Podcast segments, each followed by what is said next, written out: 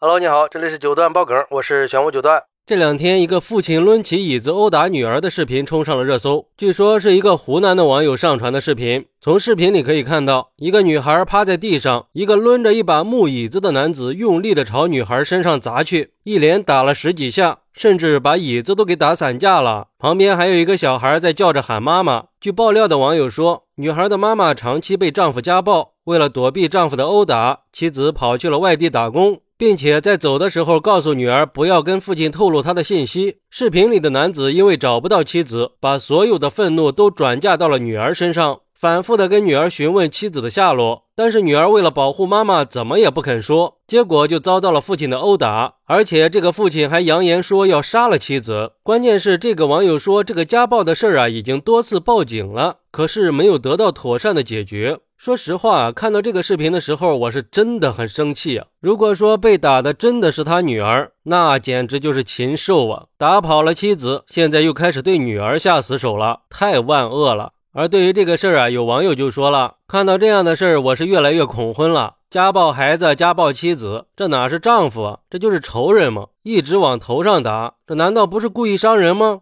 就因为他是孩子的父亲，就可以毒打女儿，逼问妻子的下落吗？而且家暴这个问题一直都没有被彻底解决。每次遇到这种事儿，看到最多的就是被归为家务事儿。就算是出面调解了，家暴的人暂时收敛了，过后又开始家暴，真的是太难了。看来网上说的家暴只有零次和无数次，一点都没错。我觉得呀，家暴的男人应该被社会监督，提高女性的地位。也建议这个妈妈可以拿起法律的武器去保护自己和女儿。还有网友说：“别打了，行不行啊？是亲生的吗？他还是个孩子呀，你这算啥呀？虐童吗？你女儿不知道也好，不愿意说也罢，那暴力能解决问题吗？”而且你妻子宁愿丢下两个孩子逃到外地，只是为了不再被打。可以想象她之前遭受了多大的伤害。还有这个妈妈也是，你明知道自己的丈夫会家暴，那你走了，他大概率会去找孩子的麻烦呀。难道就等着家暴男去打孩子吗？当然，我也没有怪这个妈妈的意思，只是有点怒其不争。难道就不能取证吗？就不能起诉离婚吗？哪怕时间很长，过程很苦，但是也要努力呀。希望有关部门可以介入保护一下这个女孩，也找一下她妈妈。也有网友说，不管男子的妻子在哪里，他都没有权利把自己的怒火发泄在女儿身上。这种行为不只是对女儿造成了身体上的伤害，也会给女儿的心里留下一辈子的阴影。我觉得，对于家暴行为，应该始终保持零容忍的态度。我希望可以把家暴入刑。因为目前关于家暴的法律主要还是民事保护措施，这就让很多的家暴受害者很难得到有效的保护。所以，为了更好的保护妇女和儿童的权益，应该加强对家暴的刑法规定，把家暴纳入到刑事法律的责任范畴，加大对打人者的惩罚力度，建立更完善的保护机制，包括预防、救助、应急、康复各个方面的全方位帮助和保护。